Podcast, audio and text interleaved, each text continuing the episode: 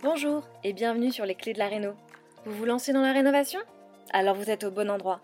Les clés de la réno, c'est le podcast qui vous accompagne tout au long de votre projet pour aménager et décorer la maison ou l'appartement qui vous correspond. Je suis Alison, aujourd'hui architecte d'intérieur et décoratrice. Je vous propose ici mes conseils et mes astuces pour transformer votre projet en un intérieur beau, chaleureux et fonctionnel dont vous serez fier.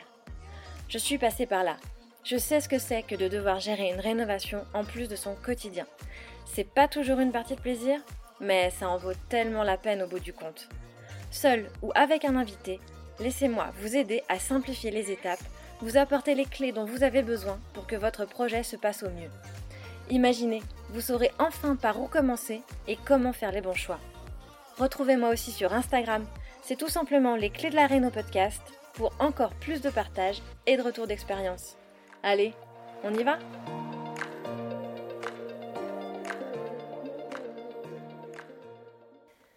Bienvenue dans ce nouvel épisode de Les Clés de la Réno podcast dans lequel je suis ravie d'accueillir aujourd'hui une nouvelle invitée et il s'agit de Gwendoline alias Gwendoline M sur Instagram qui me fait le plaisir de venir raconter sa rénovation sur le podcast.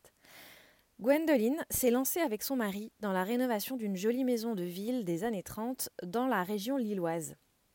Une maison bourgeoise comme on les aime, avec tout ce qu'il faut pour plaire parquet ancien, cheminée, escalier en bois, sol granito d'époque et fenêtres arrondies, etc., etc. Je pourrais m'étaler encore longtemps, tellement cette maison a de très beaux atouts, mais je vous laisse aller admirer tout ça sur son compte Instagram.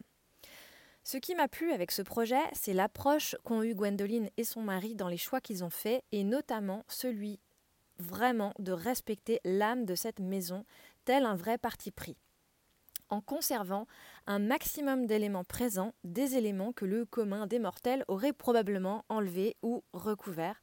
Et c'est vraiment ce qui m'a sauté aux yeux en regardant les images de leur rénovation. Notamment, vous allez voir, on en parle longuement dans cet épisode, mais Gwendoline a même fait le choix de conserver plusieurs papiers peints fleuris au caractère bien affirmé, ce qui n'est pas commun. Vous ne pourrez pas me dire le contraire. Gwendoline a été l'une des premières à écouter les épisodes de ce podcast et à me soutenir dans cette aventure et pour ça je profite aussi ici euh, pour euh, lui dire un grand merci.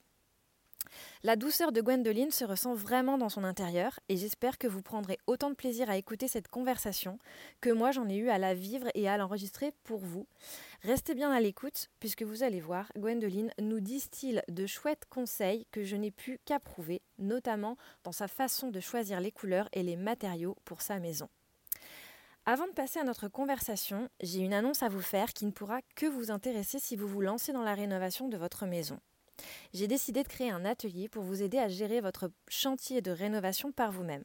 Je sais que vous êtes nombreux à suivre votre chantier de rénovation, ou peut-être que vous vous interrogez sur votre capacité à pouvoir le faire si vous n'en êtes qu'au démarrage de votre projet, que ce soit en termes de connaissances ou encore de temps, peut-être que ça vous intimide et que vous avez peur de faire des erreurs qui pourraient retarder vos travaux ou que vous pourriez regretter. Mais dans le même temps, vous vous dites que vous préférez consacrer le budget dont vous disposez à vos travaux plutôt qu'à confier le suivi de votre chantier que vous connaissez par cœur à un pro. Avec cet atelier, intitulé Comment gérer toi-même ton chantier de rénovation sans y passer une éternité et même si tu n'y connais rien, on va voir ensemble quelles sont les idées reçues liées au suivi de chantier qui peut-être t'induisent en erreur dans ton approche et t'empêchent d'avancer dans la bonne direction. Je vais te montrer le changement que tu dois effectuer pour te soulager de la charge mentale et réaliser ton suivi de chantier comme un pro. Et enfin, je vais t'expliquer pas à pas le système en cyclé qui te permettra de suivre les travaux de rénovation sans y passer tout ton temps. Donc, si ça t'intéresse de savoir comment bien commencer ton suivi de chantier et quelles sont les étapes qui te permettront d'assurer les meilleures chances de succès à ton projet, si tu veux apprendre à réaliser cette partie de ton projet avec une méthodologie efficace pour y voir plus clair et avoir l'esprit tranquille, je t'invite à t'inscrire à cet atelier qui sera disponible le 25 février. Cet atelier préfigure également l'ouverture des portes de ma formation Gère ta qui sortira très très bientôt et dans laquelle je t'apporterai en détail la méthode simple qui aide les rénovateurs à maîtriser leur projet et éviter les pièges d'un chantier long, pénible et onéreux une formation comme une boîte à outils concrète et droite au but. Ainsi, en participant à cet atelier, tu bénéficieras d'une offre exclusive pour accéder aux pré-inscriptions en avant-première. Donc si tu veux un premier aperçu du contenu que je vais pouvoir te délivrer dans cette formation, je t'invite vraiment à faire pause et à aller t'inscrire tout de suite à cet atelier. Le lien est dans les notes de cet épisode. Et puis une fois que c'est fait, on va pouvoir revenir à l'épisode du jour et à ma super conversation avec Gwendoline. Bonne écoute Bonjour Gwendoline Bonjour Alison Écoute, je suis vraiment très contente de t'avoir aujourd'hui euh, avec nous ici pour parler de la rénovation de ta maison. Tu vas nous expliquer ça un peu. Euh, c'est une maison de, ville, donc euh, de la métropole lilloise, mais bah, écoute, je te propose de, rentrer tout de suite dans le vif du sujet et, de nous dire un peu qui tu es, qui vit dans cette maison et, et comment vous êtes arrivé là un peu? Alors, moi, c'est Gwendoline, du coup. Je vais avoir 30 ans euh, très, très bientôt. Euh, et je vis avec Pierre, qui est mon mari depuis très peu de temps, et notre fille Pénélope, qui a 3 ans. Donc, euh, je suis infirmière dans la vie et créatrice de contenu sur Instagram. Tu dis, oui, tu dis très peu de temps parce que vous êtes mariés il y a quelques il y a semaines, il y a une semaine, mais, mais effectivement, vous n'êtes pas des étrangers quand même. oui, voilà, on vient pas de se rencontrer. Ça fait quand même huit ans qu'on se connaît. C'est ça. Ça, c'est un, projet euh, de vie qui se construit au fur et à mesure. Et vous avez fait la maison avant le mariage, pourquoi pas, effectivement. Oui, et l'enfant aussi. et l'enfant. Euh, alors, du coup, effectivement, euh, on, peut, on peut voir régulièrement ta jolie maison des années 30, je crois. Tu vas nous en parler un peu plus sur ton compte Instagram, Gwendoline M, avec un, mmh tiré du bas entre Gwendoline et M. Euh, est-ce que tu peux un peu nous décrire cette maison pour les auditeurs du podcast, ceux qui la connaissent pas C'est quel type de maison euh, Éventuellement, comment elle est un peu aménagée, structurée, mmh sa surface S'il te plaît? Donc c'est une maison des années 30, on l'a su un petit peu par la suite. Euh, qui, a tous les codes euh, des maisons bourgeoises qu'on aimait, c'est-à-dire euh, les cheminées en marbre, les parquets un peu partout, les hauteurs sous plafond. Enfin, ça, c'est ce qui nous a attiré l'œil en premier. Et en plus, on avait la chance, chose qu'on n'avait pas forcément demandé, d'avoir un très grand terrain pour, bah, pour la ville. En fait, je pense que c'est le plus grand terrain de la rue, en tout cas. On a 1600 mètres carrés de terrain pour cette maison. Ah Donc, c'était pas un critère qu'on recherchait forcément, mais au final, on est bien content euh, maintenant qu'on a un enfant de l'avoir. Et, euh, voilà, c'est une maison euh, à l'ancienne qui était dans son jus, mais quand même très bien conservée. D'accord. Et vous l'avez cherché longtemps, cette maison, du coup? Eh bien, on ne l'a pas cherché du tout. C'est-à-dire qu'on avait déjà une maison dans laquelle on était depuis quatre ans une plus petite maison. On savait qu'on n'y resterait pas euh, des années euh, encore, mais euh, c'était pas prévu qu'on déménage tout de suite. Mais on savait ce qu'on ce qu'on voudrait un jour, notre idéal pour dans quelques années. Et on regardait régulièrement sur le Bon Coin bah, les maisons à vendre, ne serait-ce que pour avoir une idée des budgets, en fait, qu'on sache un petit peu ce qui serait dans notre budget ou pas, selon les secteurs, selon la déco qu'on aime, etc. Et je regardais régulièrement des annonces même des fois par curiosité pour regarder un petit peu la déco des gens. voilà. Et je suis tombée sur cette maison euh, qui correspondait bien à nos critères, mais euh, sans, sans avoir pensé une seule seconde à l'acheter. Et je l'ai montré à Pierre et je lui ai dit, tu vois, celle-là, euh, si, si un jour on cherchait une maison, on l'aurait sûrement visitée. et il m'a dit, bah, visitons-la. Je lui ai dit, ah, non, non, non, non, non, parce que je nous connais, si elle nous plaît, ça va nous mettre euh, le doute. Et puis, euh, et puis et moi, je ne veux pas déménager maintenant. J'étais enceinte de huit mois. Euh, je m'étais dit que je voulais une grossesse et un début de maternité vraiment tranquille. je veux pas être dans les cartons. Enfin bref, j'avais même pas envie de la visiter pour pas être tentée en fait. mais on l'a visité quand même. Effectivement, oui, c'était euh, elle est arrivée euh, pile au, moment où il ne fallait pas finalement. Mais euh. C'est ça, on avait déjà fait la chambre bébé de notre maison. Enfin voilà, ah j'allais accoucher un mois après, donc voilà. On l'a visité, on s'est dit de toute façon, sur le bon coin, ils mettent seulement les pièces les plus belles. On n'a pas vu le jardin, on n'a pas vu l'escalier. les pièces ont l'air vraiment petites. Enfin, il y aura certainement beaucoup, beaucoup de travaux. Autant le budget, il était vraiment à notre limite, mais euh, s'il y a une toiture à refaire ou autre, c'est même pas la peine. On l'a visitée et en fait, elle était encore mieux que ce qu'on espérait.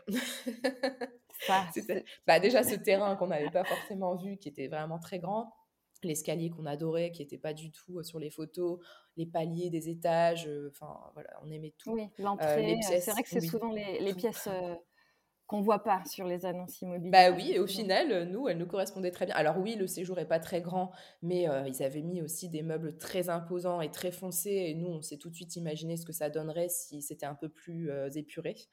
et en fait, quand on est ressorti de là, on s'est dit, on s'est regardé et je lui ai dit, mais non, mais non, je le savais, je le savais, on va devoir l'acheter. ah, vous vous êtes mis un peu dans l'embarras là, tout ça. Ah là, en même temps, c'était une belle aventure qui allait commencer.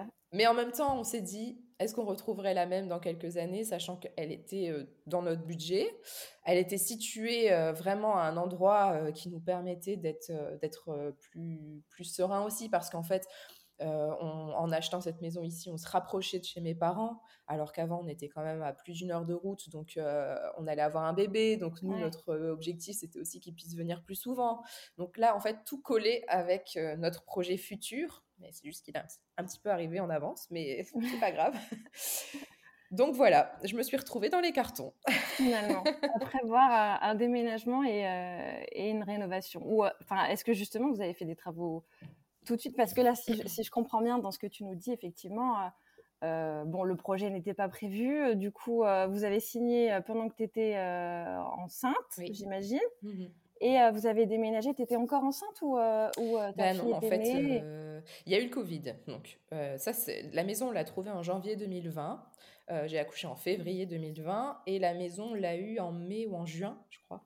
Parce qu'il y a eu quelques petits mois de plus avec le Covid, etc. Enfin, oui, nous, ça ne nous dérangeait pas parce qu'on était confinés. a quand même euh, effectivement mis un peu en pause. Euh, oui, ce qui n'est pas, mal, ça vous a permis justement de ne pas vous précipiter dans, le, dans le truc.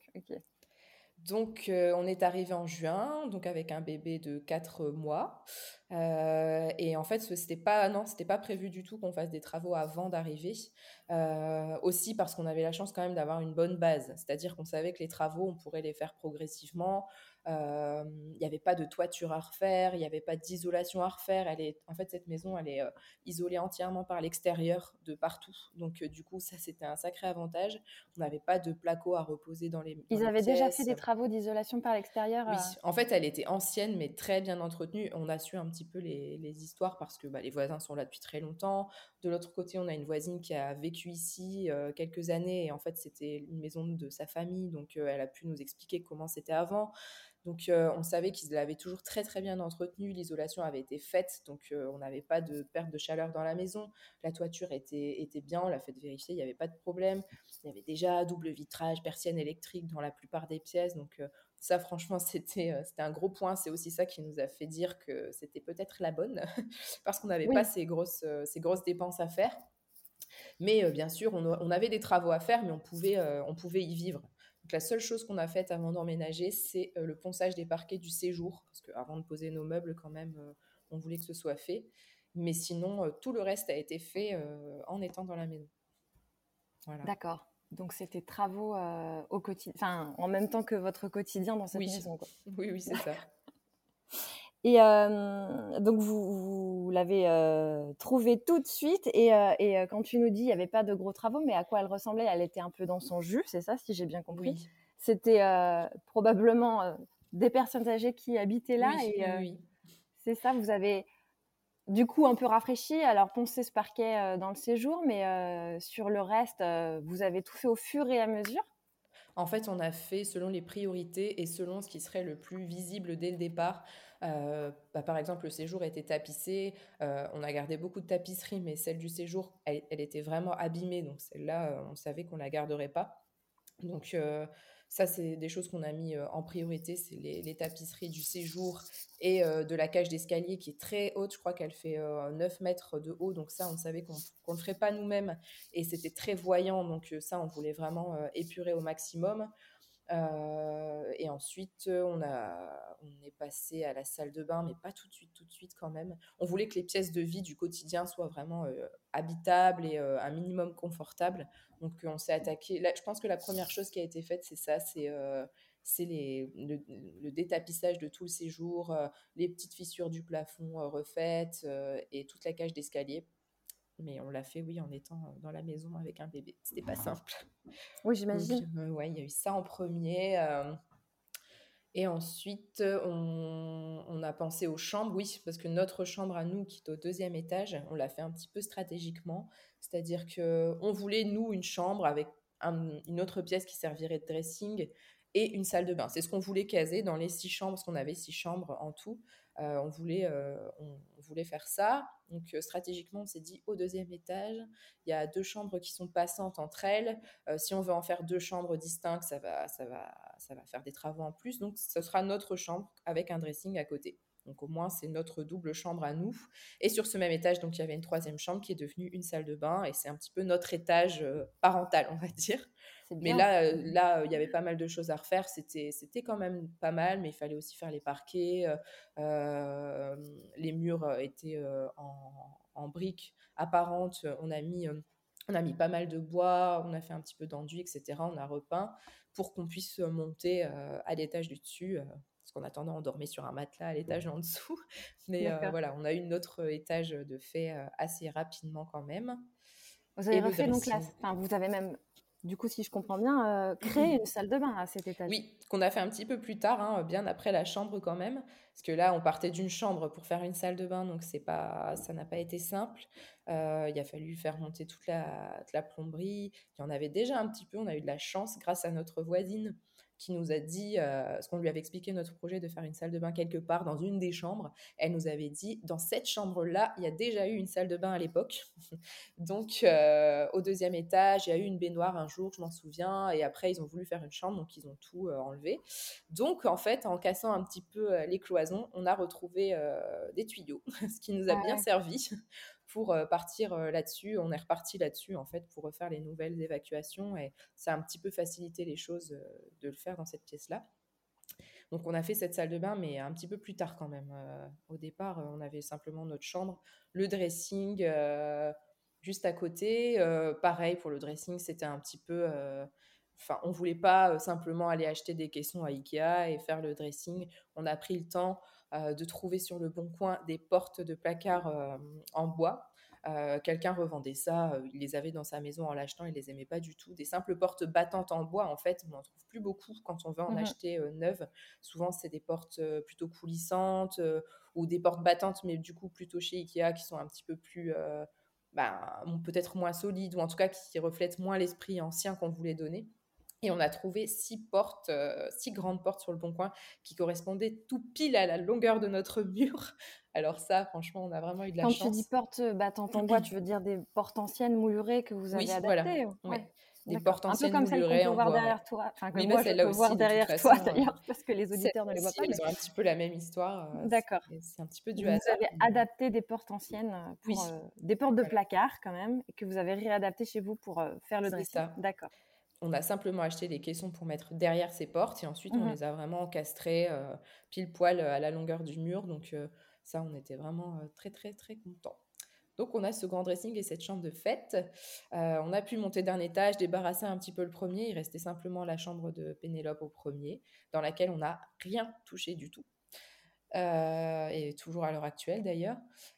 Et euh, bah, ensuite, ce projet salle de bain, parce qu'on a une salle de bain qui est au rez-de-chaussée, qui est euh, au fond de la véranda, la véranda qui est pas très bien isolée, donc toujours passer dans cette pièce un peu froide pour aller dans cette petite salle de bain, euh, pas très lumineuse, qui a suffi le temps, le temps de ces deux dernières années, mais qui n'était pas notre salle de bain idéale et qui et on savait que de toute façon, on la laisserait certainement en salle de bain, mais qu'on en ferait une autre un peu plus confortable ensuite à l'étage un peu plus définitivement. Quoi.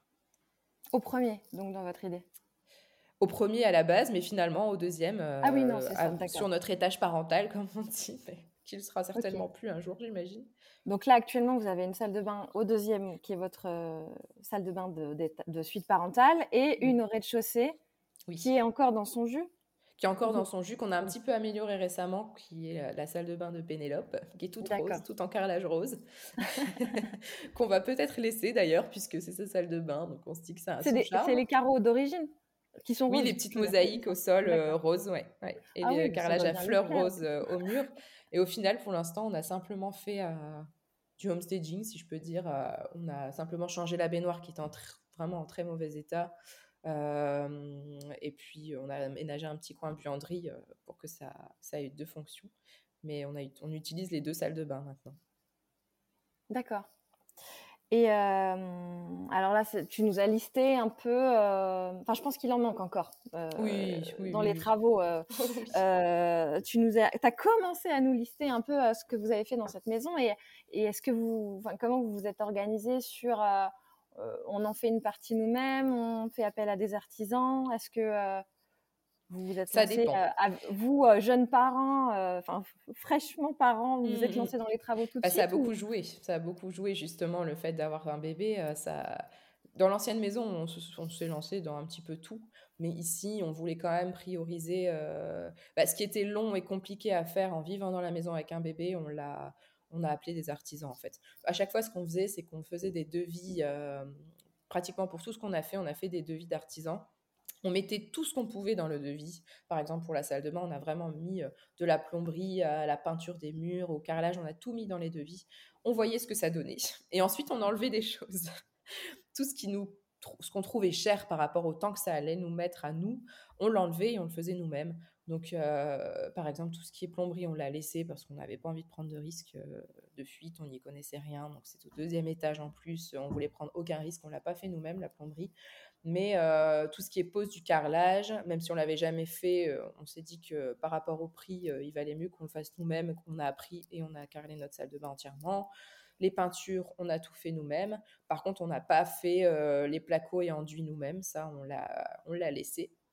Et nous, on est plus venus pour la partie, oui, carrelage, peinture, pose de la robinetterie aussi. En fait, toutes les petites choses qu'on pouvait enlever du devis et qu'on pouvait faire plus facilement et plus rapidement nous-mêmes on le faisait nous-mêmes. Mais c'est vrai que notre temps était euh, quand même euh, compté. Euh, on comptait combien de week-ends ça allait nous prendre en fait de faire telle ou telle chose. Et donc, combien de week-ends ça allait nous enlever un peu en famille, puisque bah, déjà, on est infirmiers tous les deux, donc les week-ends ensemble sont rares. Alors, on ne voulait pas passer six mois à faire la salle de bain.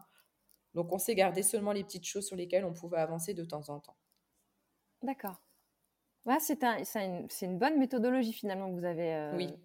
essayé d'objectiver C'est ce qu'on a fait pour toutes les pièces quasi. Effectivement. Et, et c'est ça, vous avez fait les pièces les unes après les autres, du coup. Oui. Ah oui, oui, oui. Par contre, euh, ça, c'était un petit peu euh, obligé en vivant dans la maison. Euh, mm. On n'a on a, on a pas fait tout d'un coup. Au contraire, on a vraiment fait pièce par pièce. On voulait toujours avoir au moins un étage ou quelques pièces propres bah, dans lesquelles rester avec notre bébé, sans être dans la poussière, en ayant un minimum de confort et que voilà qu'on puisse au moins lui faire faire une sieste dans une pièce propre et sans bruit. on a fait les choses progressivement. Et puis aussi pour une question de budget, euh, on, on avait un budget de départ en revendant notre ancienne maison, mais euh, pas le budget pour tout faire d'un coup. Ça s'est vraiment étalé euh, sur ces dernières années et on n'a pas encore tout fini d'ailleurs. Par priorité. Mais c'est vrai que le plus gros budget, ça a été les travaux extérieurs finalement, même si c'est pas ce qu'on voit le plus au quotidien. c'est ça qui est dommage, mais bon, c'était un peu. c'est rarement les, les, les, les, travaux qui ont un effet le plus bah, spectaculaire qui coûtent le, le plus cher. Et donc, effectivement, c'était quoi ces travaux extérieurs dont tu nous bah Déjà, on n'avait pas le tout à l'égout. Donc, euh, ah. bon, ça, c'était. On nous a dit, quand on l'a acheté, qu'on n'avait pas le tout à l'égout. Ensuite, on nous a dit, mais si, vous l'avez. Donc, on était trop contents, une dépense en moins. Et finalement, on nous a dit, vous l'avez, mais il est cassé. Donc, il faut le refaire. Ah. donc, on l'a refait, mais ça nécessitait de, de, faire des tranchées énormes euh, sur toute la terrasse euh, à l'arrière, qui est grande en plus. Et on s'est dit que dans tous les cas, quitte à, quitte à tout t'abîmer, autant la refaire tout de suite. Et on a mis des pavés autobloquants euh, sur toute la terrasse arrière.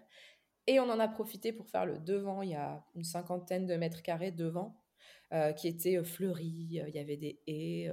On voit qu'à l'époque, ça devait être super bien entretenu.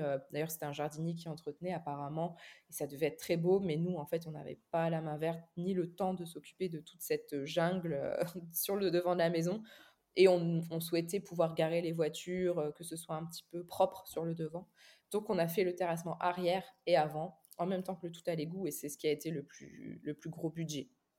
Ça. Ouais, et, donc vous l'avez fait assez vite, ça, j'imagine. Oui, on l'a fait, oui, bah, dans les six premiers mois, oui. Parce que ça devait être, je suppose, euh, lié à euh, une obligation de mise aux normes euh, quand vous avez acheté, peut-être Oui, bah oui, en fait, on savait qu'on devrait le faire un jour, donc euh, on l'a mis en premier, même si euh, dans notre quotidien, c'est pas ce qu'on avait envie de faire en premier, mais bon, ça se faisait dehors, donc pour le coup, ça changeait pas grand-chose à notre confort à l'intérieur, c'est ça l'avantage. Ça marche.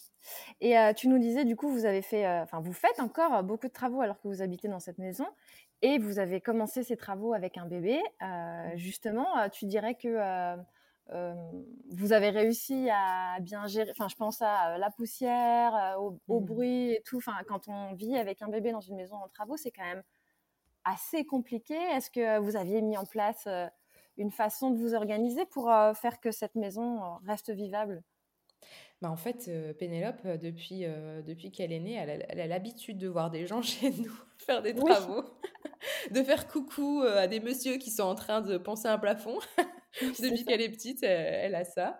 Donc, euh, bon, à l'époque, c'était encore fermé dans, dans, le séjour, entre la cuisine et le séjour. Donc, par exemple, quand ils avaient fait euh, euh, tout le détapissage, euh, quand ils ont réenduit les plafonds, les murs du, séjour, c'était très très poussiéreux. Mais on pouvait être dans la cuisine juste à côté et à l'étage. Donc je passais mes journées avec elle dans notre chambre. On descendait manger, on remontait.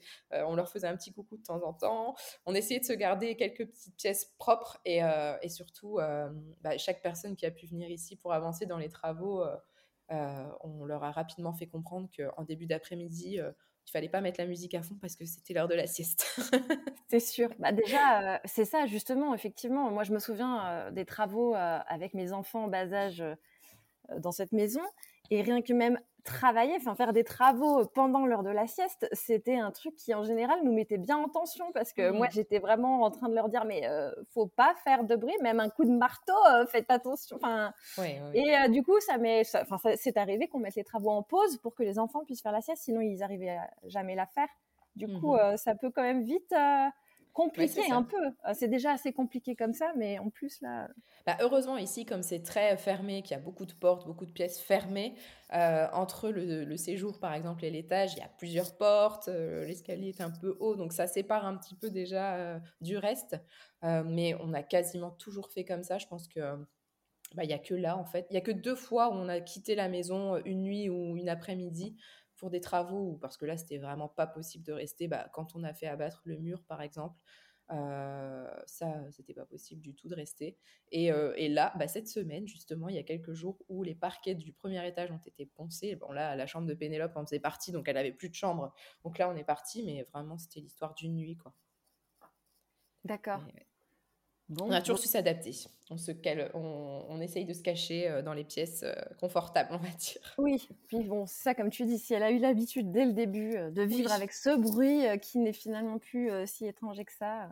Ah oui, oui, puis je faisais attention à tout, hein, quitte à ce que ce soit moi qui vienne à chaque passage ouvrir et fermer la porte d'entrée pour pas qu'elle soit claquée. Je, je, le faisais, mais c'était, ouais, c'est une sacrée organisation mais au moins, on a la chance que pour ces choses-là, c'était euh, c'était l'entreprise qui faisait et pas nous directement, parce qu'alors là, ça, n'aurait pas été possible du tout. Ça aurait été compliqué. Oui, puis en même temps, si c'était touché à la structure de votre maison, je vous conseille pas de le faire euh, tout seul. Ça, c'est oui, non, non, c'est sûr. Et justement, du coup, tu, tu, tu l'as euh, plus ou moins abordé là. Vous avez donc cassé un, un mur porteur, hein, c'est ça, si j'ai bien mmh. compris? Tu peux nous raconter un peu ça? En fait, c'est un petit peu notre erreur dans cette, dans cette maison, c'est que on, a fait les, choses pièce par pièce, on a pris le temps de vraiment savoir ce qu'on voulait, mais euh, parfois on a fait les choses dans le mauvais ordre. Donc, euh, après avoir fait bah, toutes ces peintures euh, dans le séjour, après avoir tout, tout rendu clair et épuré dans le séjour, on s'est dit que ce serait bien de casser un mur porteur entre le séjour et la cuisine. Donc, et, euh, idée que vous aviez jamais eue jusque-là. Enfin, à, bah aucun moment ça vous. On restait fermé sur cette idée. Tout le monde nous disait de le faire. D'accord. Et nous, on disait, mais non, c'est le charme de l'ancien, les pièces fermées, c'est très bien comme ça. Oui, c'est vrai. Je pense qu'on était un peu dans le déni parce qu'on n'avait pas envie d'entamer ces travaux-là parce qu'on savait que ce serait compliqué, cher, long et, dangereux parce que c'est quand même une maison euh, qui, a, euh, qui a deux étages plus un grenier qui est très très haute. Ça fait vraiment une, une tour. Et en fait, pour nous, casser un mur porteur, c'était trop dangereux. Enfin, on pensait même pas que c'était possible. Euh, et à force d'entendre ça, et aussi bah, en vivant dans la maison, en fait, on s'en est rendu compte en vivant dans la maison, avoir un bébé euh, qui, euh, qui fait du quatre pattes dans, la, dans le salon, qui joue, et en fait, moi, isolée en cuisine, à essayer de préparer un truc avec un bébé qui m'appelle ou qui pleure dans le séjour, qui tient pas à côté de moi à me regarder faire à manger, c'était pas ce qu'il y avait de plus confortable. On s'est dit quand même, ce serait vachement bien si on pouvait avoir une vue une vue d'ensemble sur, sur tout le séjour euh, quand on est dans la cuisine. Euh, et puis, euh, la mine de rien, le séjour n'était pas très grand. Donc, quand on devait tourner autour de la, table de la salle à manger, dès qu'on invitait un petit peu de monde, c'était compliqué pour faire le tour. Donc, ce gros mur, en plus bien épais, là, ça aurait quand même été une bonne chose de l'enlever. Donc, quand j'ai dit ça à Pierre, il n'était pas très emballé au départ parce qu'on savait que ça abîmerait forcément toutes les peintures qu'on avait faites, voire même que ça abîmerait les sols qu'on comptait garder. Euh, enfin qu'on a gardé d'ailleurs. Et euh, il m'a dit d'accord, mais euh, à une condition, si on casse ce mur, je veux pas voir cette cuisine. Hein. Je veux pas que de ma salle à manger, je vois cette cuisine qu'on avait améliorée. Ah oui, qui était la cuisine d'origine aussi. C'est ça. je lui ai dit mais c'est pas grave, on va faire les deux. c'est aussi donc ce qui vous a motivé à changer la cuisine en même temps. C'est ça. Donc on a cassé ce, on a fait casser ce mur parce que là clairement on n'aurait pas pris le risque de le faire nous-mêmes. C'était un sacré chantier en plus qui n'a pas été très très bien réalisé. Euh, on a eu nos petites frayeurs, on va dire. Euh, on a réussi à préserver nos sols euh, malgré la bande de peut-être 30 cm qui, est, bah, qui était vide entre le carrelage de, la cuisine et le parquet du salon. On a réussi à trouver un carrelage un petit peu similaire pour faire juste une bande. Mais en fait, quand on est revenu, on était on était un peu effrayés parce que quand on rentre dans une maison où le mur a été abattu dans la journée, nous qui avons très peur pour les, pour les parquets, pour les peintures, on s'est dit, bon, on va devoir repeindre les murs qui sont blancs, c'est sûr, hein, il y aura tellement de poussière. Et au final, on s'est rendu compte qu'on aurait pu s'en passer s'ils avaient été un petit peu plus soigneux, c'est-à-dire que s'ils n'avaient pas collé des scotch, euh, non pas des scotch de peinture, mais des scotch euh, orange, là, euh, bien durs, sur nos murs pour attacher des bâches et qu'ils n'avaient pas vissé leur niveau en plein milieu de la cheminée. Donc en fait, tout ce qui a été à réparer sur les murs ne sont pas dus au mur qui a été abattu en lui-même, mais de tout bah, de, la soi-disant protection qui a été accrochée, en fait. C'est ça qui est dommage. Donc, l'enduit a été remis, mais forcément, du coup, il faut repeindre, il faut refaire. On est monté à l'étage, on a vu que les portes des chambres ne fermaient plus. On s'est dit, mais qu'est-ce qui se passe? On n'arrive plus à fermer les portes. Bah, la maison a bougé. quand même un peu, oh euh, ça faisait peur. Et, et, la petite bande de carrelage qu'ils ont ajouté bougeait, vraiment, euh, bougeait complètement. Donc c'était un petit peu nos petits, nos petits tracas de travaux sont arrivés à peu près à ce moment-là. On ne regrettait pas du tout d'avoir cassé ce mur, mais euh, dans les finitions, il a fallu reprendre plein de choses. Donc euh, on est content de l'avoir fait, mais si on avait su tout ça, c'est pas sûr qu'on se serait lancé. Donc, euh, bon, ça c'est fait. On a pu un petit peu améliorer cette euh, arcade euh, autour de la cuisine en, en, ajoutant un petit peu de moulure, parce que pour nous, ça faisait un peu trop neuf à notre goût. Mmh. on s'est dit que voilà, cette arcade en placo, tout neuf, tout bien peint, c'était pas ce qui correspondait à notre maison. On a ajouté pas mal de petites moulures, de soubassements, de miroirs pour rendre ça un petit peu plus ancien et que ça suive un petit peu mieux avec l'âme de la maison. Et donc cette cuisine est venue ensuite parce qu'on ne voyait que ça. Quand on était dans notre salle à manger, du coup, on ne voyait que cette cuisine qui nous plaisait bien jusque-là, mais euh, au final, en, la voyant tous les jours, euh, euh, on s'est rendu compte que ça ne suivait plus du tout parce qu'en fait, on avait fait un homestaging dans cette cuisine qui était une cuisine en bois ancienne. Oui, le chapeau de gendarme traditionnel là. Oui, c'est ça. Bien rustique. C'est ça. Qu'on voit dans toutes les maisons. C'était ça le plus dur d'ailleurs à enlever. c'est sûr. Oui, elles sont souvent bien, bah bien, ça. bien. Elles sont robustes, hein, ces cuisines, c'est sûr. Bah, c'est ce qui nous a euh, fait dire qu'on n'allait pas changer la cuisine au départ. En tout cas, on s'est dit, on la fera dans 10 ans, c'est pas grave, ça peut attendre. Le principal, c'est qu'on avait des meubles en bois assez euh, solides. Mmh euh, on s'est dit, avec des placards moulurés comme ça, en bois, on peut les repeindre facilement. Au final, si c'est pour changer une cuisine et remettre quasiment la même à la place, ça n'a pas grand intérêt. Donc, je, j'avais fait ça dans les premiers temps, d'ailleurs, je me souviens, pendant les siestes de Pénélope et le soir quand elle dormait. J'avais tout poncé la cuisine, j'avais tout repeint, j'avais vitrifié le plan de travail qui était en bois. pour la rendre à notre goût et on en était très contents sur le coup. Et vous aviez changé ce plan de travail justement ou Non, en fait tout était en bois, le plan de travail aussi. Donc on avait juste peint les, façades en blanc et on avait gardé le plan de travail en couleur bois. Et on mmh avait un évier qu'on aimait bien en plus, donc Franchement, elle, elle nous suffisait. On avait juste rajouté une gazinière parce qu'on avait juste deux petites plaques électriques euh, toutes petites. Enfin, c'était assez bizarre. On avait deux petites plaques électriques et deux petites plaques au gaz, mais séparées l'une de l'autre. Donc, on a fait un trou dans les placards et on a mis une nouvelle gazinière. Mais à part ça, on a gardé la cuisine dans son jus avec euh, l'ancien, le carrelage, enfin tout. Euh, tout dans l'état, avec cette grosse hotte. Avec des petites fleurs. Oui, c'est ça, des, aussi des ananas. C'était un peu voilà. Mais tant qu'elle était fermée, euh, ça allait, on va dire. Mais euh, là, à ce moment-là, euh, quand on l'a vu, Pierre m'a dit non, je ne veux plus voir cette cuisine. C'était trop. Ça fait tâche. ça fait le homestaging ne suffisait plus. Oui, puis je pense que le homestaging, c'est bien quand on ne perd pas trop en confort aussi. Là, on perdait quand même en confort parce que bah, les portes étaient plus aimantées, les tiroirs étaient très durs à ouvrir, à soulever, c'était lourd. Euh, les étagères à l'intérieur euh, tenaient plus trop. Donc c'est aussi le confort qui nous a manqué euh, quand on allait chez des amis. On se disait, waouh, quand ils ferment le tiroir, ça ne claque pas. Il y a un petit arrêt avant la fin, c'est génial. c'est ça, le monde moderne. c'est ça, le monde moderne. En fait, on n'avait jamais eu de nouvelle cuisine parce que dans l'ancienne maison aussi, on avait, on avait gardé l'ancienne. Donc, tous ces petits trucs-là de confort, on s'est dit quand même, ce serait bien de trouver une cuisine qui fasse pas moderne, mais euh, dans laquelle on retrouverait du confort. Et c'est ce qu'on a fait, ce qu'on a voulu faire. On a bien réfléchi aux matériaux, euh, à ce qu'on voulait vraiment pour ne pas regretter. On a mis, euh, on, l'a pas fait tout de suite cette cuisine, on l'a faite au bout de deux ans, oui deux ans. donc on savait vraiment ce qu'on voulait. On avait récupéré un petit peu de budget aussi parce qu'on n'aurait pas pu la faire dans les premiers temps. Il fallait vraiment étaler les dépenses aussi.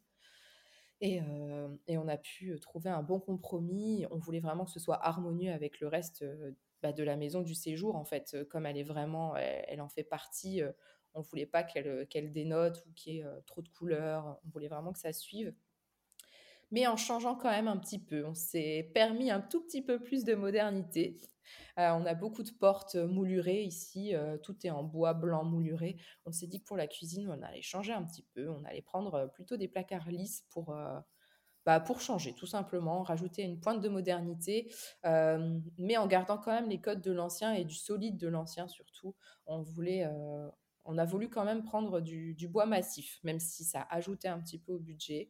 On s'est dit que quand même le veinage du bois à travers la peinture, c'était ça mmh ajouté quelque chose quoi. La texture oui c'est sûr. Ouais. On a voulu prendre du clair ça c'était sûr. Même si j'ai un petit peu hésité pour le du bois couleur bois euh, ça se refait un petit peu en ce moment on en revoit un peu en ce moment. Mais on avait peur quand même que ça assombrisse un petit peu. Donc on est quand même reparti sur du clair. C'est pas du blanc blanc c'est légèrement grisé. Euh, très très légèrement d'ailleurs. C'est vraiment quand c'est à côté du mur blanc qu'on se rend compte que c'est légèrement grisé. Mais euh, avec ce veinage bois qu'on qu'on voit à travers. Donc, euh, c'est, ça fait vraiment un aspect peint, euh, comme si on l'avait peint nous-mêmes et c'est, on aime beaucoup. Et le bois, on l'a gardé seulement pour les côtés des caissons et les étagères, pour quand même avoir cette note qu'on aimait bien, sans que ça assombrisse trop euh, la pièce. Et toujours dans, cette, dans cet esprit de garder les choses claires et solides, on a opté pour du granit blanc pour les, mmh. les plans de travail pour l'îlot et aussi pour la remontée. Euh, on n'a pas mis de on n'a pas mis de, de mural du tout. on a mis juste cette remontée euh, qui fait, je pense, une quarantaine de centimètres pour euh, épargner un petit peu nos murs blancs mhm. de, tout ce qui peut être projeté dans une cuisine au-dessus de la gazinière. Et voilà, c'était vraiment ce qu'on voulait le plus, en fait, ce plan de travail en granit qui représente encore une fois une bonne partie du budget de la cuisine. Mais oui, c'est souvent on y vraiment. On sur un, un, plan de travail en pierre, c'est. Il faut compter à peu près à moitié budget pour le plan de travail et le reste oui, bah, pour... Euh, oui, c'est quasiment ça, Surtout qu'on a fait l'évier aussi euh, dans, la même, euh, ah dans le même granit en fait qu'on a mmh fondu, enfin qui est plaqué de l'intérieur avec le même granit. mais c'est en fait c'est aussi pour, pour le côté durable C'est-à-dire mmh que là, on peut poser nos casseroles bouillantes dessus, on, peut même couper dessus, ça ça bouge pas en fait, c'est vraiment du solide, ce qu'on n'avait pas forcément avant avec notre plan de travail en bois. On devait faire beaucoup plus attention. Dès qu'on laissait une tasse, ça faisait vite des petits ronds décolorés. Et on s'est dit que voilà, si on faisait une cuisine, c'était vraiment pour la garder très longtemps. Donc cette fois-ci, on voulait, on voulait du solide. Et vous l'avez faite avec qui? Parce que je suppose que Alors on l'a faite chez Schmitt. pour le, toute la cuisine, façade, mais les plans de travail, plan de travail évier, c'est deux côtés Nice, à Bondu. Euh, c'était un chez un marbrier en fait. On a choisi notre plaque, on a tout, on a tout choisi. On voulait des légers ouais, des, petits arrondis sur les, les pointes euh, de l'îlot. Euh. Oui, donc c'est intéressant. Ça, vous êtes allé voir Schmitt, donc un cuisiniste qui a pignon sur rue, et quand vous êtes allé le voir, vous lui avez dit, bah oui, mais on veut travailler avec un marbrier pour. C'est eux avec en fait. Ah, c'est eux, qui, nous ont conseillé de. Je pense que voilà, ils ont une espèce de un partenariat ensemble. C'est eux qui nous ont conseillé d'aller là-bas. Ils pouvaient même déjà eux-mêmes nous chiffrer un petit peu euh, combien ça allait euh, nous coûter tout ça. Mais en fait, voilà, c'était pas euh, la cuisine la moins chère, c'est sûr, mais on pouvait se le permettre du fait d'avoir peu de meubles en fait dans cette cuisine. Elle on a voulu épurer. elle n'est pas très grande, surtout qu'on a tout replaqué dans cette cuisine euh, euh, parce que pour le coup, là, les murs en torchis étaient vraiment très abîmés. Donc, euh, on a pu se permettre ces meubles-là parce qu'aussi, on n'a pas voulu de meubles du haut. Euh, il y a juste un, pan de mur qui est sur le côté où on a vraiment mis le maximum de rangement sur ce pan de mur et le plus haut possible. On ne s'est pas arrêté à la hauteur standard parce que comme on avait une grande hauteur sous plafond, on s'est dit tant pis, on rajoute encore un étage de placard au-dessus, quitte à prendre un, escabeau pour y aller, mais on y rangera forcément des choses. Et, par contre, sur la, la, face la plus visible de la cuisine, il y avait seulement une étagère. Euh, donc, on n'a pas beaucoup de meubles en fait. Ça, c'était l'avantage pour ça. Comme on a fait pas mal de rangements euh, dans la maison ailleurs, euh, on manquait pas de rangement, donc on a tout misé sur ces quelques meubles qu'on a pour avoir le maximum de qualité. Mmh Et puis surtout, on a, on a, on voulait la faire de toute façon chez un cuisiniste, mais on a ajouté nos petites touches à nous quand on trouvait pas bah, pour du standard, les poignées dorées, on n'en trouvait pas. Euh, euh, les robinets comme on aime, on n'en trouvait pas non plus. La gazinière, on l'avait achetée avant, on l'a remise. Euh, on ne l'aurait pas forcément trouvée non plus chez le cuisiniste. On ne voulait pas une plaque, on voulait vraiment une gazinière à, l'ancienne. et ça, on a trouvé un petit peu sur Internet des poignées dorées qui nous plaisent, qui suivent un petit peu avec la gazinière qu'on a, un robinet qui est plus dans notre style. Et en fait, ce petit mélange, on va dire cuisiniste qui nous a apporté une bonne base de meubles, plus nos petits trucs à nous de déco, euh, fait que vraiment là, elle nous ressemble, euh, elle nous ressemble au maximum et, et voilà, on n'a aucun regret pour l'instant. Vous êtes content, oui, de, vous être débarrassé de cette vieille cuisine. Oui, oui, oui, oui. La oui, la hotte, vous avez fait une a réussi à euh, enlever. oui. Une grosse, on avait une énorme hotte. comment on appelle oui, à l'ancienne. À l'ancienne. Donc ça, on n'en voulait plus du tout. Hein. Elle prenait la moitié du mur, donc euh, c'était plus ce qu'on voulait. Donc on a, euh, en fait, c'est une, une simple petite hotte en fait finalement qui est en dessous, mais qui est plaquée euh, en bois. Parce qu'on me pose souvent la question, c'est du bois, c'est pas du placo, et qui est peinte en blanc. C'est du bois ou c'est du médium? C'est un coffrage. Oui, du médium. oui, c'est un simple coffrage. Une hotte encastrée dans un petit coffrage en médium. C'est ça? Voilà. Et que vous avez même mouluré. c'est ça.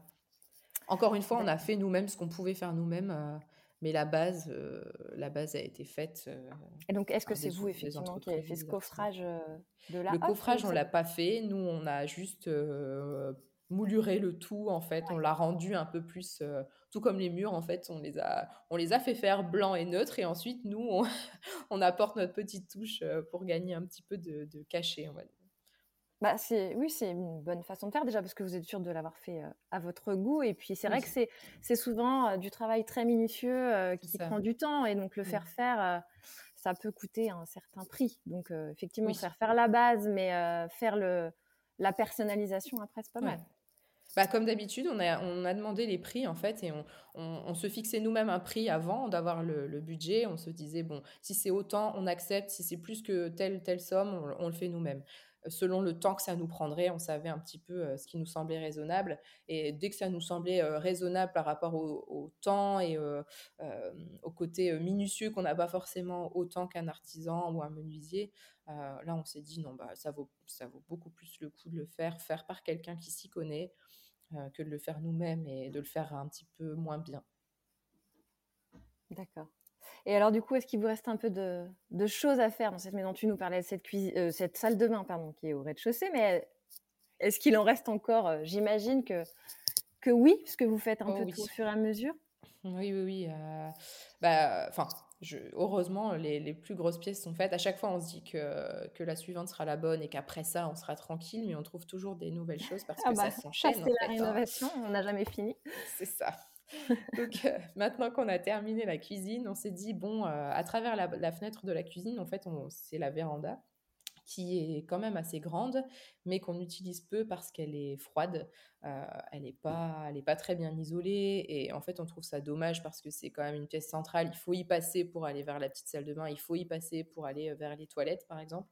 Et, et, elle n'est pas bien isolée, donc on s'en sert pas beaucoup alors qu'on pourrait y ranger plein de choses. Donc on a mis pas mal de choses de cellier, etc. Mais c'est pas très joli, c'est pas c'est pas très harmonieux pour l'instant. Donc là, le prochain objectif, c'est ça, c'est de d'isoler cette véranda, de faire vraiment tout un mur de rangement pour avoir un côté arrière cuisine en fait, mmh qu'on puisse y ranger pas mal. En fait, tout ce qu'on a besoin dans la maison, on va essayer de le réunir là. On va aussi faire un petit coin, comme c'est la porte qui mène vers le jardin, un petit coin chaussures, manteaux. Euh, mais tout caché. On veut cacher euh, tout ce qui est pas joli, on veut le mmh cacher. Et même un petit coin salle de jeu aussi, parce que c'est, on en a beaucoup, beaucoup dans le salon. Et euh, on aimerait que cette pièce serve aussi à ça, mais pour l'instant, il fait trop froid dans cette pièce. Donc c'est ça le prochain projet, c'est la véranda. Et la petite salle de bain, là, on a simplement changé la baignoire et pour l'instant, on s'arrête là parce que sinon. Mais ce qui est bien, c'est que dans cette maison, on a fait tout ce qui était, euh, comment dire, salissant, euh, long, euh, vraiment les travaux les plus gros. Maintenant, il va nous rester la partie qu'on préfère, en fait, c'est-à-dire vraiment la déco. On a fait une base très neutre dans toute la maison, on a mis du blanc à peu près partout. Et là, maintenant, on peut se permettre un petit peu plus de, personnaliser. En fait, on peut personnaliser la maison. on trouve un petit peu nos codes couleurs qu'on n'avait pas quand on a emménagé. On ne savait pas vers quoi on allait partir. Il suffit d'une petite chose comme le terrazzo au sol de la cuisine qu'on a décidé de garder où euh, on voit pas mal de verre dessus pour qu'on mette un petit peu de kaki sur les murs de la cuisine et que du coup ça donne un peu la, ligne directrice pour les, autres pièces pour que tout soit, euh, tout, à fait. soit en harmonie en fait. Euh, on est, vraiment parti de cette petit détail, il faut prêter attention à un petit détail déjà présent dans la maison et après il faut juste dérouler la pelote de laine et et broder autour. Quoi. Bah oui, c'est ça. Et au final, tant mieux, parce que si on devait tout choisir, euh, ça... je sais pas ce qu'on aurait fini par choisir, mais ça aurait été long et on aurait eu peur de se tromper. En partant d'un carrelage auquel on ne touchera jamais, au mmh. moins on est à peu près sûr que ça suivra toujours. Et on, a, on a continué comme ça avec une petite touche de papier peint dans l'entrée où on trouve aussi ce vert, quelques petits coussins dans le salon qui est très blanc, très beige, donc on pouvait se permettre de jouer un peu sur les accessoires de déco un petit peu plus colorés. Et on va même continuer comme ça, je pense, sur les paliers de l'étage. on va partir toujours sur ces mêmes couleurs, un peu de vert, un petit peu d'orangé, pour ajouter un peu de, bah, de couleur à toute cette maison qu'on a rendue finalement très neutre pour l'instant. Mmh Mais voilà c'était l'erreur qu'on ne voulait pas reproduire euh, avec l'ancienne maison, c'est de cette fois-ci euh, pas directement partir sur un mur bleu criard, mais euh, de partir sur du blanc et ensuite rajouter au fur et à mesure en étant sûr de nous. oui, c'est ça, parce qu'en fait, c'est pas votre première rénovation, si je comprends bien. Mmh oui, on a rénové une petite maison avant celle-ci dans laquelle on est resté quatre ans, une petite maison de ville, où on n'avait pas envie de faire de gros travaux parce qu'on savait qu'on n'y resterait pas des années non plus. Mais on a ajouté pas mal de, de déco, en fait, principalement. elle, était, elle était très vieillotte, elle avait une bonne base, mais tout était très... les murs étaient orange, la salle de bain était minuscule, vraiment, au rez-de-chaussée le seul enfin, les seuls travaux qu'on a vraiment fait, c'est de faire une salle de bain à l'étage, mais qu'on a faite en famille, euh, qui nous a pas coûté très cher finalement.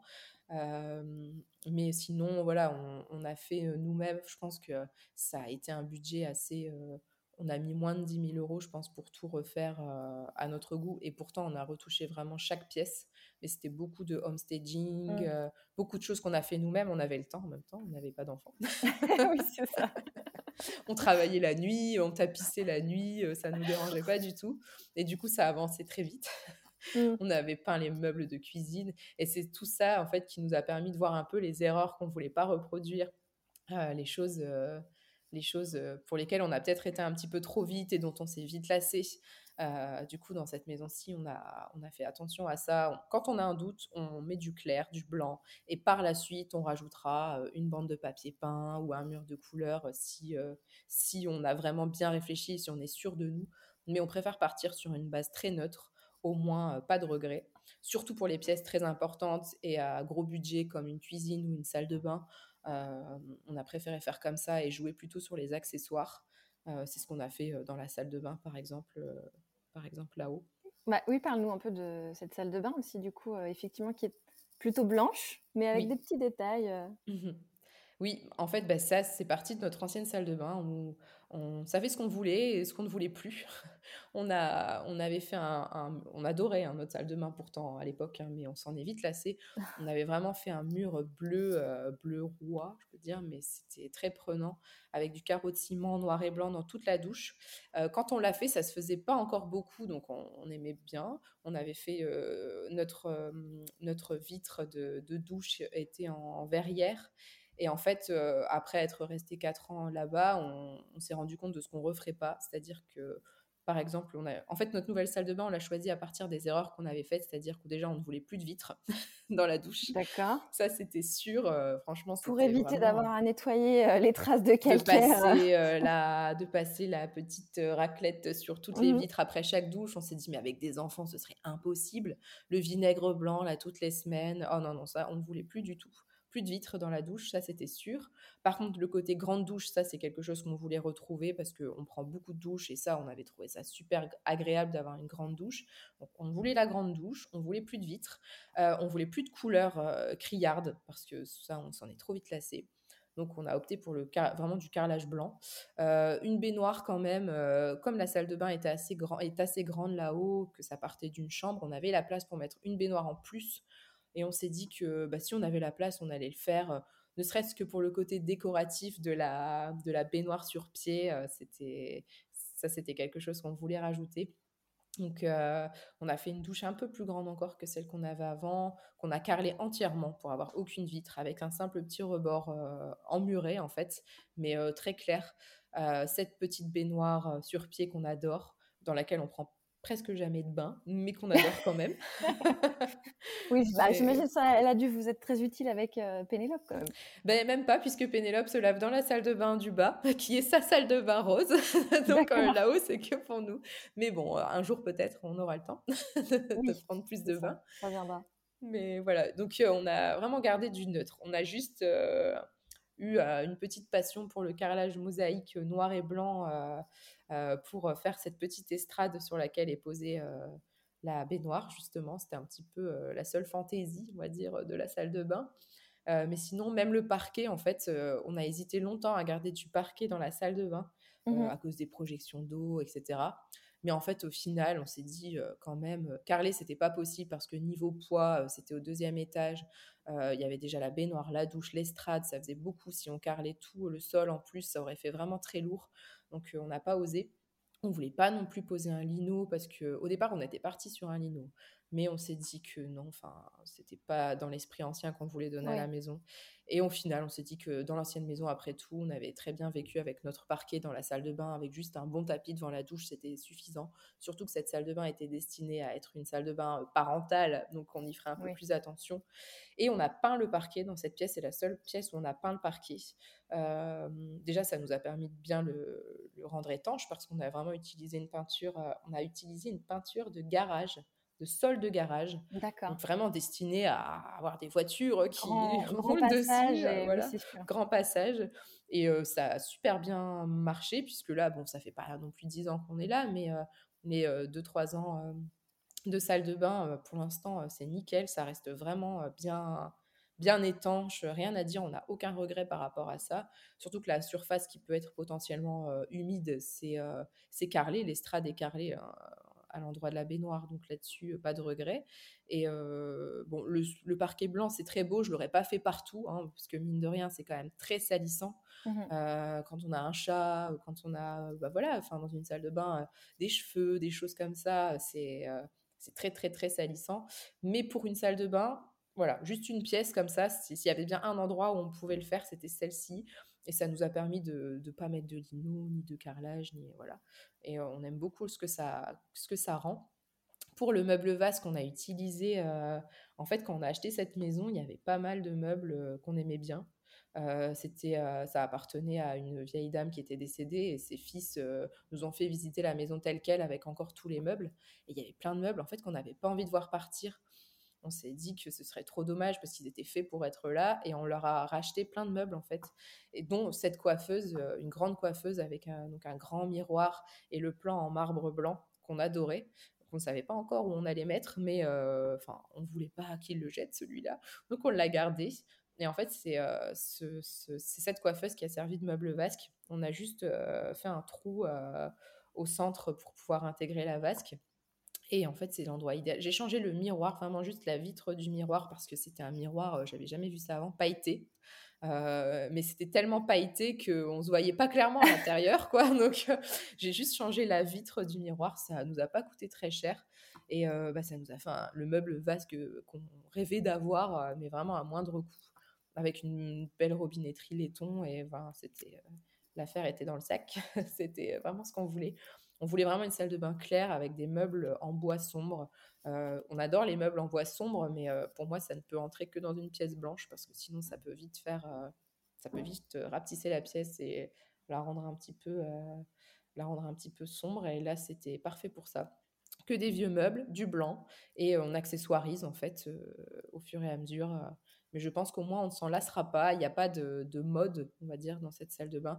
On ne voulait pas mettre un carrelage qui était euh, à la mode euh, du moment, mais dont on se lasserait quelques années plus tard. Encore une fois, à cause de notre ancienne maison euh, dans laquelle on avait mis du carreau de ciment dans la douche et au final, avec le temps, on en voyait partout et on était complètement lassés.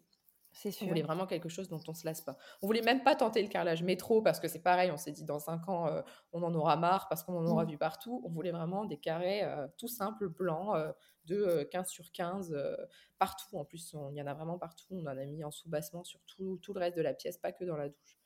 Et voilà, pour l'instant. Et alors, vous qui aviez peur de l'entretien, justement, commencer l'entretien dans une douche carrelée toute blanche avec des joints bah, blancs C'est parfait. Bah pour l'instant, en tout cas, ça va, puisqu'elle est encore récente, donc euh, les joints sont encore euh, bien blancs. mais euh, mais c'est quand même beaucoup mieux que la vitre. Dans tous les cas, voilà, c'est pouvoir passer simplement un coup d'éponge partout sans avoir à se préoccuper des traces sur les vitres. Je dirais qu'au final, le plus difficile à entretenir, c'est. Enfin, à entretenir. À nettoyer, c'est peut-être le parquet blanc, justement. Mais mmh à part ça, le reste, pour le reste, on n'a aucun, aucun regret. D'accord, super. Et alors du coup, si on parlait un peu, là on a parlé aussi un peu des choses qui se sont bien passées. Si, tu devais te rappeler de, la plus grosse difficulté peut-être que vous ayez rencontrée et comment vous l'avez surmontée, s'il y en a une, hein, peut-être que... Je pense que c'est vraiment quand on a fait abattre le mur porteur. Au final, pas tellement à cause du mur porteur en lui-même, mais plutôt des choses qu'on n'a pas fait dans le bon ordre parce que même si on a attendu pas mal de temps de savoir ce qu'on voulait, euh, bah, le problème c'est que parfois on a avancé sur certaines choses et on avait un peu l'impression de faire euh, trois pas en avant, euh, deux pas en arrière à chaque fois parce que bah voilà on a mis du temps à refaire ces murs et au final bah là il faut que je remette un coup de peinture sur tout parce que bah, mmh forcément un petit peu abîmé par les poussières etc. On a poncé là par exemple cette semaine on a poncé des parquets à chaque fois, ça remet un petit coup, euh, ça abîme un peu les peintures, forcément. Donc, c'est le fait de ne pas faire les choses dans le bon ordre, en fait, euh, qui, est, qui, est, compliqué. Parce qu'il y a des choses qui nous viennent après. Euh, en étant dans la maison, on s'aperçoit que pour notre confort, on aurait besoin de telle ou telle chose. On y revient et ça réabîme ce qu'on a déjà fait. C'est un petit peu ce côté retour en arrière et du coup, parfois un peu de perte d'argent aussi, parce qu'il y a des choses qu'on bah, recommence faire et, faire, oui. C'est sûr, ça coûte cher. Voilà. Donc, euh, c'est un petit peu le principal regret qu'on a eu euh, pour certaines choses. Mais bon, c'est tout. à chaque fois, on se console en se disant bon, ça fait que trois ans qu'on est là. il vaut mieux que ce soit maintenant que dans dix ans qu'on regrette. Oui. puis la façon dont, quand tu m'expliques le déroulement, enfin comment ça s'est passé, puis oui, le cheminement de, de, de votre expérience dans cette maison, du coup, est-ce que vous auriez vraiment pu faire autrement? Je suis même pas sûre que que vous auriez pu l'anticiper parce qu'a priori, de ce que tu racontes, c'est aussi des, positions sur lesquelles vous étiez arrêté au départ. Mmh. Et c'est vous qui, en habitant la maison, avez changé d'avis. Ben oui, parce qu'en fait, on, avait vraiment besoin de voir comment on vivait dans cette maison pour comprendre quels étaient nos besoins. faire des plans sur une maison dans laquelle on n'a jamais vécu, sans savoir ce qui allait être pratique, pas pratique, je trouve ça hyper compliqué en fait. J'avais vraiment besoin de d'y vivre, de dormir dans les chambres. Bah, voilà, on a, je pense qu'on a dû dormir à peu près dans toutes les chambres pour savoir laquelle on allait prendre pour nous, laquelle on allait prendre pour Pénélope. ça s'est vraiment fait au fur et à mesure. Et vraiment, j'admire les gens qui arrivent à acheter une maison, faire tous les travaux et y rentrer seulement après. Moi, j'aurais trop peur d'avoir des regrets, en fait. Mmh bah après, ça dépend aussi vraiment beaucoup du projet. C'est vrai que si ça dépend tellement de la maison, du projet, de la façon dont, dont la vie t'impose de gérer ton projet aussi, hein, parfois. Mais c'est vrai que quand tu, quand, déjà, quand tu achètes une maison qui est habitable, comme c'était votre cas, euh, tu te poses moins la question de faire les travaux et, ensuite l'habiter. Non, tu l'habites parce que voilà, il faut déménager. Enfin, bah c'est aussi un gain d'argent, effectivement, que de ne pas engager trop de travaux euh, pendant que toi, tu as ton autre euh, logement à côté. Donc forcément, tu t'habites et t'expérimentes enfin, et tu fais les travaux en habitant. Mmh Alors que si tu es vraiment sur un projet de maison où tout est à refaire et que la maison n'est pas habitable, tu n'as pas vraiment le choix. Ah il bah faut se projeter, il faut imaginer voilà, il faut, il faut y aller, quitte à éventuellement se tromper puis refaire euh, quelques années plus tard. Mais euh, bon, c'est pas forcément souhaitable. Mais en tout cas, tu n'as pas trop le choix. Donc c'est vrai que ça dépend vraiment de chaque projet, effectivement. Mmh. Alors, bah écoute, on a déjà parlé un petit peu de quelques éléments un peu plus euh, déco, un peu plus liés à l'ambiance, la cuisine, la salle de bain, mais euh, on sait que euh, dans, ta maison, tu as respecté beaucoup des éléments qui étaient déjà là, euh, parquet, cheminée, vous en avez même ajouté avec les moulures. Mmh. Comment, comment tu t'es inspiré, juste, ou comment tu t'inspires encore, puisque c'est un travail qui est encore en cours a priori, pour mmh. créer l'ambiance de ta maison. Qu'est-ce que, où tu vas chercher effectivement les idées et, comment bah, tu avances sur ce cheminement-là? Déjà en étant beaucoup sur Instagram, euh, mine de rien, même sans rechercher, on, voit des choses qui nous restent un peu en tête. Euh, même sans chercher, je pense qu'on est tous inspirés un petit peu par ce qu'on voit, mais aussi euh, bah, dans dans une maison ancienne, ce qui est bien, c'est qu'il y a beaucoup d'existants euh, et on doit beaucoup s'adapter à ce qui est déjà là, à la place qu'on a et, on ne peut pas de toute façon euh, recopier ce qu'on voit. Donc j'aime bien faire un petit peu l'inverse, c'est-à-dire que je, je, vais avoir mon idée pour euh, un endroit, je ne sais pas, une banquette sur un palier ou des portes de placard dans un séjour ou des bibliothèques encastrées dans un salon. Et j'aime bien aller un petit peu sur Pinterest, taper mon idée, voir si ça a déjà été fait pour, euh, bah, pour me rendre compte en fait de si, euh, ah bah ouais, en effet, ça rend vraiment bien euh, de le faire comme ça ou comme ça. Et ça m'aide aussi un peu à convaincre Pierre. Oui. si j'ai une idée un peu farfelue, de lui dire, mais si, un papier peint comme ça dans une cuisine, ce serait super, ou ça, et qu'il me dit, oh non, non, je l'imagine pas, je lui trouve les plus belles photos où ça a été fait, et en général, dit, ah ouais, ouais, quand même, c'est vrai que c'est pas mal. mais, mais en effet, ouais, je fais un petit peu le Pinterest inversé, c'est-à-dire je tape mon idée, et ensuite, je vois si ça existe et si ça rend bien avant de me lancer. Mmh c'est un petit peu comme ça que je, je trouve l'inspi en fonction de, bah, de l'existant, de la place que j'ai. Enfin, si j'avais eu un plus grand palier, par exemple, j'aurais peut-être fait autre chose. Mais avec la place que j'ai, qu'est-ce que je peux faire pour que ce soit le plus beau possible et le plus harmonieux avec le reste de la maison Que ça suive dans le style de la maison aussi, parce que euh, parfois, on a des idées, des choses qu'on trouve, euh, qu'on trouve belles chez les autres, mais pour moi, je, pense que c'est important quand même d'aller avec le style de la maison. Euh, si j'avais une fermette, par exemple, je pense que j'aurais pas du tout mis la même cuisine ni, euh, ni la même déco, mais j'aime bien m'adapter à, à, ce qu'on a déjà. Euh, bah, par exemple, si on décide de garder euh, le carrelage, de, le, sol de la cuisine qui est euh, bordeaux, vert et, et blanc, je, voilà, on, se fie à ça et on adapte ensuite au-dessus bah, une cuisine du coup neutre, hein, puisque déjà le sol est très coloré, etc. très présent, Oui, en fait, nous, on est parti de, de, là, en fait, on, on s'est adapté à l'existant pour que ça suive avec l'existant. On n'a pas voulu tout changer. Je me suis pas dit, tiens, ce carrelage pour un sol, il serait super, je le mets. Et du coup, après, j'adapte ma déco autour. J'ai gardé ce que. Enfin, j'ai réfléchi à ce qu'on voulait garder. et ensuite, on s'est adapté à ça pour que le reste aille avec, en fait. Mmh c'est une très bonne façon de faire. je ne peux qu'approuver. et, et, justement, je voulais, je voulais qu'on en parle parce que c'est ce qui m'a poussé à, te demander cette interview et, et ce qui m'a interpellé dans votre maison et, ta façon d'avoir appréhendé tout ça, c'était le fait d'avoir gardé certains papiers peints d'origine. Parce qu'effectivement, c'est quand même plutôt courant de garder des éléments euh, bien, euh, bien ancrés, enfin, qui font partie des, matériaux de construction de la structure, les cheminées, les parquets, les sols, éventuellement, voilà, euh, la montée d'escalier. Bon, il y a des choses que, qui font partie de la maison, on ne les change pas. Pour autant, les papiers peints, quand ils sont d'origine, c'est pas, c'est pas courant. Bon, déjà, mmh effectivement, parce que c'est peut-être assez rare aussi qu'ils soient en bon état. Mais garder les papiers peints d'origine, c'est quand même un parti pris très affirmé. Mmh. Euh, et, c'est ce qui m'a marqué chez toi. Tu peux nous raconter un peu ça? Bah, Dans cette maison, il y avait du papier peint à peu près partout. Oui, partout, même dans la cuisine. On en a quand même retiré quelques-uns parce qu'ils étaient abîmés, c'est vrai. Même dans le séjour, on a eu un petit moment d'hésitation quand même. Euh, pourtant, c'était un, papier peint à fond rose avec des énormes fleurs dessus. Mais en fait, c'était euh, le style qu'on aimait en fait. Quand on visitait, euh, même quand on est en vacances, qu'on visite des petits manoirs, des petits châteaux, on adore ce côté gros rideau en velours, papier peint bien voyant. On trouve voilà qu'on a l'impression d'être dans une ambiance différente et c'est ça qu'on aimait.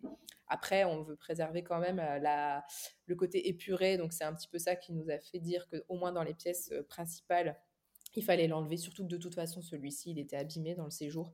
Il y avait quand même des traces. on voyait qu'il était plus ancien que les autres et qu'il n'avait pas gardé son état de base. Donc celui du séjour, on l'a rapidement enlevé. Euh, la cage d'escalier aussi, parce que celui-là, on le trouvait pas euh, très joli. Mais d'ailleurs, euh, d'ailleurs dans la cage d'escalier, ce qui nous a fait aussi gagner en budget, c'est qu'en fait, il était très très bien collé. Il était très lisse et très bien collé. Et en fait, le peintre nous a proposé de, d'enduire par-dessus le papier peint ce qui nous a permis d'économiser beaucoup parce qu'en dessous, on a du torchis. Donc, s'il avait fallu détapisser et refaire les murs sur une cage d'escalier de 9 mètres sur deux mmh. étages, ça n'aurait pas été la même chose. Il nous a conseillé, en fait, euh, comme il n'y avait vraiment aucun coin de décoller qui était nickel, euh, de pas y toucher en fait et de faire tout ça par dessus. Et du coup, on l'a écouté, on s'est lancé là-dedans et, et, en fait, on regrette pas du tout parce qu'on voit rien en fait. C'est on n'a pas eu à refaire les murs, euh, c'est blanc comme on voulait, donc euh, vraiment euh, rien à dire sur cette technique, c'était c'est nickel. et sur le palier du premier étage, les trois chambres ont chacune un papier peint fleuri justement. Et deux sur trois étaient encore bien, bien propres. Euh, notamment dans la chambre de Pénélope. Au départ, euh, quand on s'est installé, euh, sa chambre est restée telle qu'elle, c'est-à-dire qu'on n'a même pas, même son armoire, l'armoire qui était dans la chambre qu'on avait demandé à garder, on l'a laissée, on l'a simplement repeinte. Et le parquet, on n'y a pas touché. Et le papier peint, en fait, on au départ, on pensait le changer et on s'est dit, mais pourquoi le changer pour en remettre un autre quasiment identique finalement? C'est vrai. Parce que ça, c'est ce qu'on aimait. Enfin, moi, dans la chambre de ma petite fille, dans l'idéal, je voulais un petit papier peint avec des petites fleurs. Euh, euh je pas, j'avais pas de couleur en tête particulièrement, mais je voulais un petit papier peint fleuri qui fasse un peu petite princesse. Et c'est exactement ce qu'il y avait dans cette pièce. Ce papier peint euh, un peu rose, un peu bleu avec de la dorure dedans, très bien posé. Euh, le fond blanc encore très blanc, il n'y avait aucun défaut. Pas de trous particulièrement, pas de traces. Et en fait, avec le temps, on s'est dit, mais ces meubles suivent super bien avec ce papier peint, quoi. Pourquoi, pourquoi le changer? Et, et, on l'a laissé. Et encore une fois, on s'est adapté à l'existant avec un papier peint très coloré comme ça. On a mis des couleurs neutres pour les meubles, tout est très blanc, tout est très neutre pour le reste. Mais, mais voilà, on s'est dit que peut-être un jour, elle voudrait le changer à l'adolescence. Mais pour l'instant, en tout cas, parfois, c'est vrai qu'on change des choses pour euh, remettre la même chose en neuf, quasiment identique, parce que la mode euh, revient à ce qui était avant, et, euh, et parfois de, moins bonne qualité en plus. Donc là, la voisine, encore une fois, nous avait dit que cette chambre avait été faite en plus en dernier, donc c'était le papier peint le plus récent, qu'il avait fait faire par des artisans, que tout avait été peint et tapissé par des artisans, donc ça se voyait en fait, il n'y avait aucun, aucun défaut. Les boiseries sont nickel, il n'y a aucune coulure de peinture sur les portes. Tiens, les portes, je vais juste remettre un petit coup de, blanc par-dessus, mais c'est pour rafraîchir, mais en soi, il n'y a pas à poncer, il n'y a rien à faire. Donc on a, on a laissé. Pareil pour la chambre à côté qui est actuellement la salle de jeu, chambre d'amis, un papier peint avec des fleurs un peu plus mauves. et les boiseries sont, sont mauves, ont un rappel de ce papier peint. Et on s'est dit, mais encore une fois, c'est une salle de jeu d'une petite fille. le papier peint est nickel, il est hyper bien posé. pourquoi, pourquoi le refaire? On va simplement le refaire là. C'est le prochain projet avec la véranda d'ailleurs, dans la troisième chambre de ce palier. Parce que là, pour le coup, c'est un papier peint qui est plus épais, vraiment, comment dire, gaufré en fait, comme du tissu un peu. Et mmh là, pour le coup, c'est plus pour un côté hygiène qu'on va, qu'on va le changer parce qu'on voit qu'il a beaucoup pris la poussière en fait. La mmh poussière reste bien incrustée dedans et puis c'est une couleur qui nous plaît un peu moins. Donc celui-là, par contre, on va l'enlever. Mais c'est le seul du coup de l'étage qu'on va, qu'on va refaire, ce, papier peint-là. Et alors, est-ce qu'il plaise à, à Pénélope? Qui vit ah bah pour l'instant, sa couleur préférée, c'est le rose. Donc, elle est contente. elle est contente. Bon, bah voilà, c'est parfait. Ça correspond à tout le monde. Et puis, effectivement, enlever pour enlever, casser pour casser, des fois, il faut, se poser les bonnes questions parce qu'effectivement, faire avec l'existant, c'est aussi déjà beaucoup. Enfin, c'est un bon début pour bah démarrer une réno. Mmh. Bah écoute, merci Gwendoline. On arrive à la fin de cet épisode. Euh, ma dernière question, euh, ça va être euh, si tu as un conseil, un livre, un compte Instagram, quelque chose que tu souhaiterais partager avec les auditeurs pour les aider dans leur projet. alors au niveau des comptes Instagram, j'en ai plein euh, qui m'inspirent beaucoup. Euh, j'aime bien en fait suivre les, les, comptes des gens qui justement s'adaptent à l'existence, c'est-à-dire qui vont essayer de préserver un maximum de matériel euh, ancien, qui vont, oui, qui vont essayer de garder l'âme de la maison, voire même rajouter du cachet dans leur maison. C'est les, les, comptes que j'aime le plus en général. J'aime bien le compte la, la, fargeuse rénovée, je ne sais pas si tu, si tu connais. Euh, ça, ça m'a beaucoup inspiré. Bah, c'est d'ailleurs là que je me suis rendu compte que c'était euh, bah, que c'était une trop bonne idée de trouver des portes anciennes quand on n'en a pas, par exemple, et mmh pas simplement d'acheter dans du neuf, mais d'essayer de trouver quelque chose qui aurait pu déjà être dans la maison et, qui, et qui ajoute du cachet, comme nos portes de placard à l'arrière qu'on a ajouté dans le salon. Il y a plein de maisons qui ont déjà ces portes de placard à ces endroits-là. Nous, n'en avait pas et on avait besoin de rangement. On a trouvé pile les bonnes dimensions, euh, encore une fois, pour faire ces placards. Et, euh, en fait, sur ce compte-là, euh, elle fait plein de choses comme ça. Elle fait des sous-bassements en bois dans sa maison à partir d'anciennes portes dont elle se servait plus ou qu'elle a trouvées euh, dans des dépôts-ventes, etc.